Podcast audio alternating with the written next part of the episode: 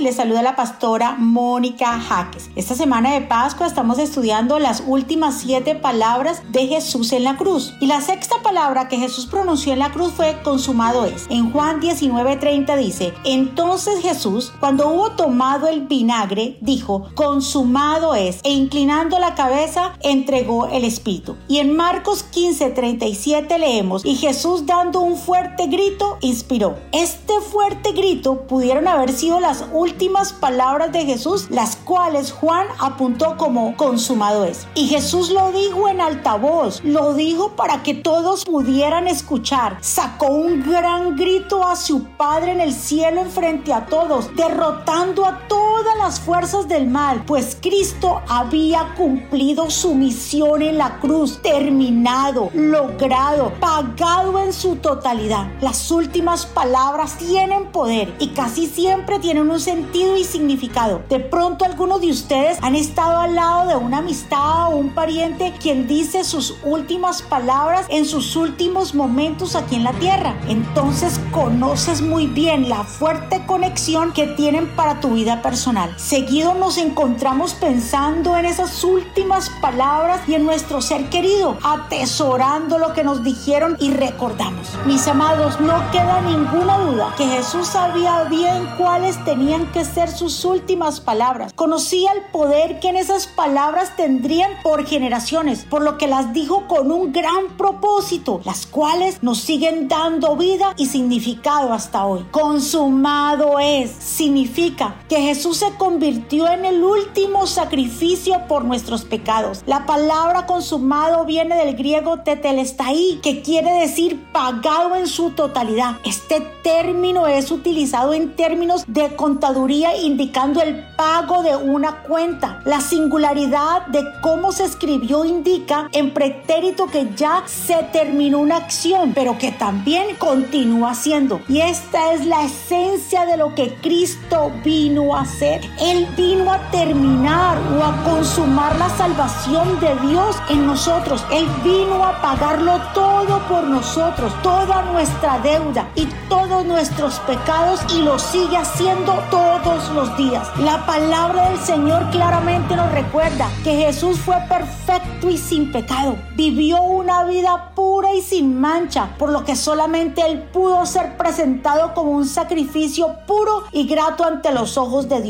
Aún a pesar de haber sido tentado en todas las cosas, tal como nosotros lo somos, Él vivió una vida santa. Hebreos capítulo 4, verso 15 dice, porque no tenemos un sumo sacerdote que no pueda compadecerse de nuestras flaquezas, sino uno que ha sido tentado en todo como nosotros, pero sin pecado. No había otra forma de que la puerta a la salvación fuera abierta para nosotros. Era solamente a través de Jesús, el Hijo de Dios. Jesús dijo, consumado es. O sea, la redención ahora estaba completa. La hora que su Padre le había encomendado fue cumplida. Fuimos comprados y pagados. Sí, su obra está terminada, pero la nuestra, nosotros estamos en proceso. Somos vasijas en las manos del alfarero. Debemos de seguir perseverando hasta el final. Así como Jesús llegó al final con dolor y padecimiento, nosotros tenemos que llegar a ver la redención completa de nuestro cuerpo. No estamos solos, tenemos la esperanza que Jesús está con nosotros y nos da la fortaleza para llegar a la meta, a la vida eterna con Jesús. En Juan capítulo 16, verso 33, Jesús nos dice, estas cosas os he hablado para que en mí tengáis paz.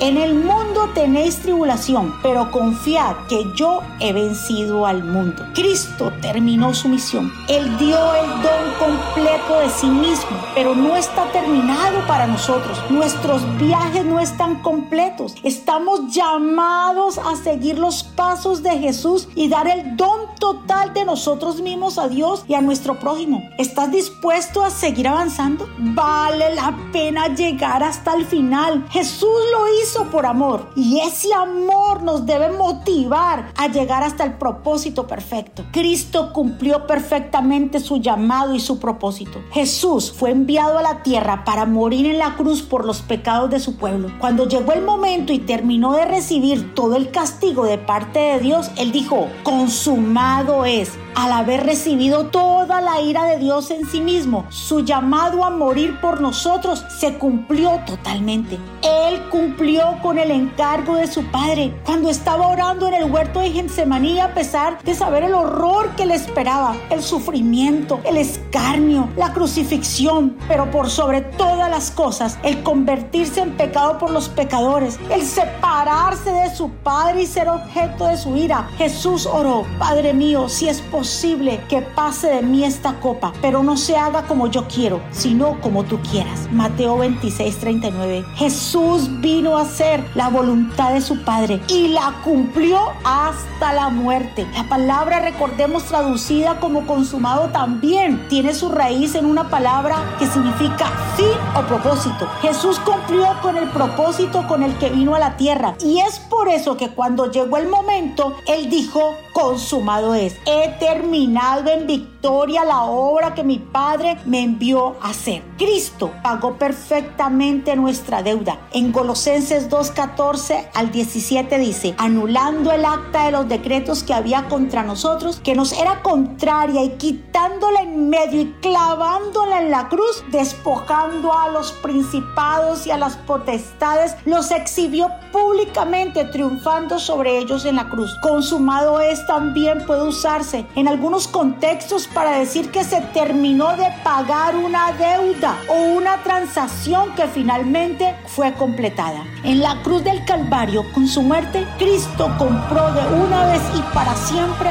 un pueblo para sí mismo. Allí Cristo murió de manera eficaz por todos los que iban a creer en Él. Nuestra salvación fue consumada en la cruz. Cuando Jesús dijo, consumado es, también tenía en la mente la compra de un pueblo que sería santificado por medio de su sacrificio, un pueblo que lo adoraría por la eternidad. La obra redentora de Cristo es totalmente suficiente para nuestra salvación. No hay otra cosa necesaria. Nosotros solo tenemos que aceptar ese sacrificio, creyendo que es suficiente.